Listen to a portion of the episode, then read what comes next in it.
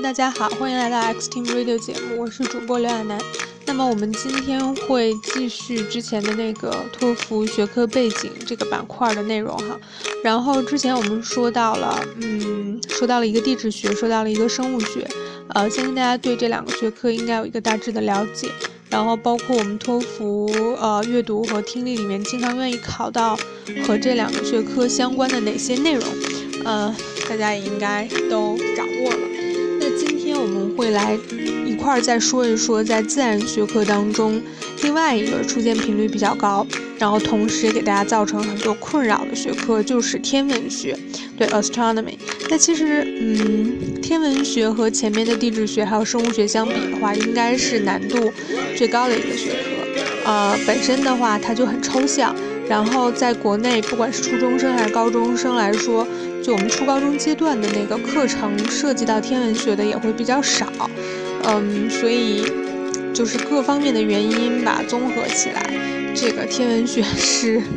很多学生就特别不擅长的，对，而且天文学里面涉及到了挺多比较专业的，然后比较难的单词哈。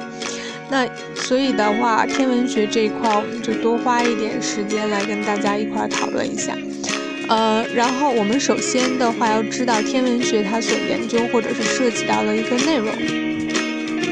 如果我们要是从最大的一个就是比较 general 的范围去讨论的话，其实天文学可以可以说它是研究整个宇宙，就整个 universe 当中所有的内容。但是实际上，我们托福所考到的这个涉及到的天文学并没有那么大的范围，嗯，其实它的范围会一层一层的逐步缩小。那我们说最大的是 universe，然后再缩小一些，就是我们经常啊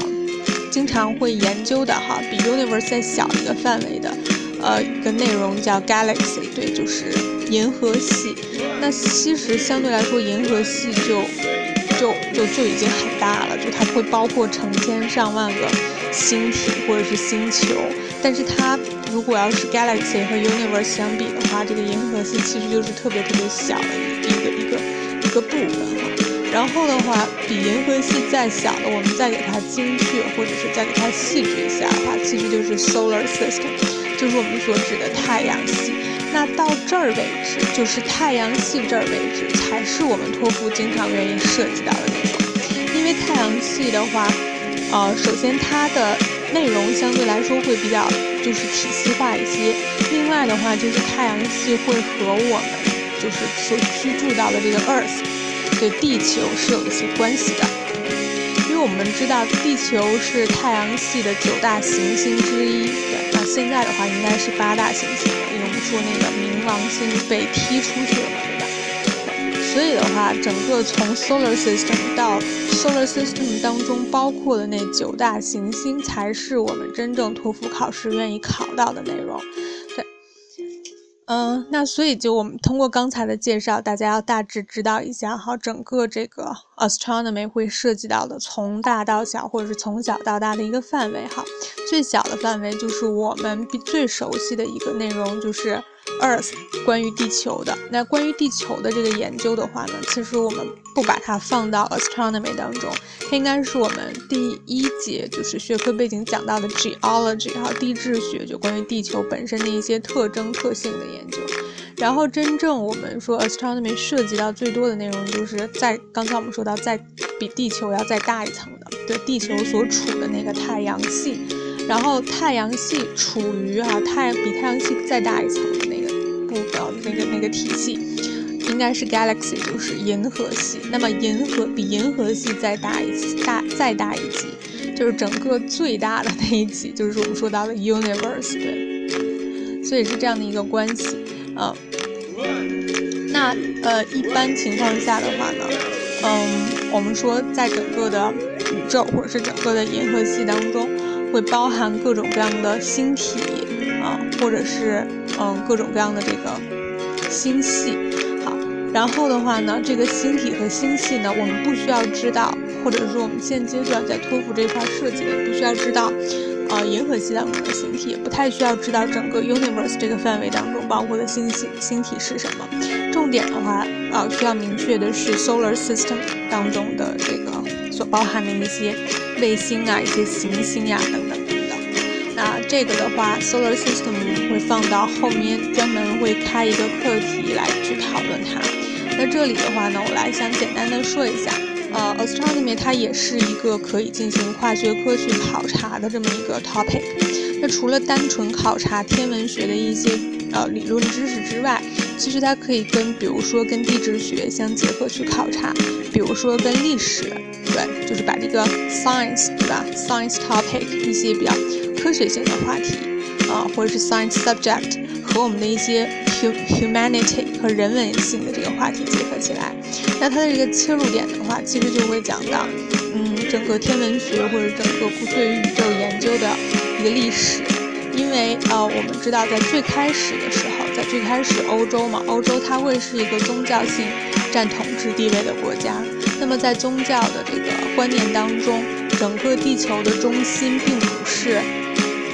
说整个宇宙，sorry，整个宇宙的中心哈，他们他们的观点是认为是叫地心说，叫 geocentric theory。对，因为当时宗教会认为地球是整个宇宙的中心，然后人类主宰着整个地球的这个命运哈，人类是在整个宇宙当中最 powerful 的一一个一个一个种族一个群体。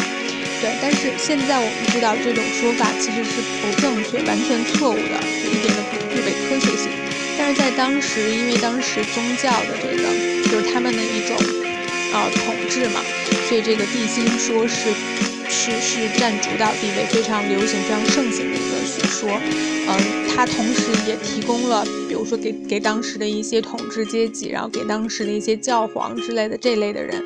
呃，就是比较 high level 的这一类的人，提供了一个，就是他们可以去借助这个学说，然后去控制他的一些教徒这样的一个观点。然后后来呢，因为在后来就是随着这个科技的发展，我们说伽利略嘛，发现了望远镜。然后很多科学家就借助望远镜去探索这个太空，探索宇宙。后来发现宗教的这个说法是不对的，说地心说是不具备科学性。那真正的这个宇宙的中心叫日心说 （heliocentric theory），对吧？日心说。但是这种说法刚开始肯定是不被人接受的，而且我们知道科学在最开始的这个发展时期的话，它是嗯，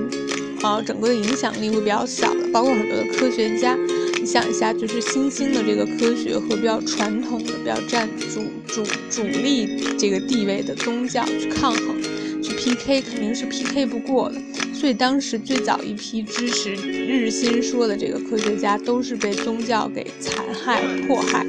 比如说我们嗯比较熟悉的就是那个哥白尼嘛，最后被火烧、被火烧死了吧？对。然后就是因为他坚持了这样的一个，呃，和当时的宗教不一致的这种学说哈。但是呢，嗯，后来就是后来逐步的这个这个科学的发展，我们知道。呃，实际上日心说是比较科学性的一种说法。后，嗯，到现在就是比较近代的时候，还有很多的那个，比如说 spacecraft、space shuttle，一些宇宙飞船、一些航天飞机，然后被发射到太空当中去做进一步的研究。所以的话呢，我们说这个天文学和历史学，它们的这个结合点就是在这里。关于天文学的一些历史，关于天文学的一些，就是我们刚才说到的地心说和日心说，还是嗯。还是一个比较重要的点，然后呢，会在我们的阅读或者是在我们的听力当中有所设计，然后希望大家也能够有所了解。嗯，那么今天呢，我们关于 astronomy 的内容先介绍到这里，然后下一次的这个托福学科背景系列课的话呢，系列的这个节目的话呢，我们会来介绍更具体一点的 solar system 的内容。好，那我们下期再见，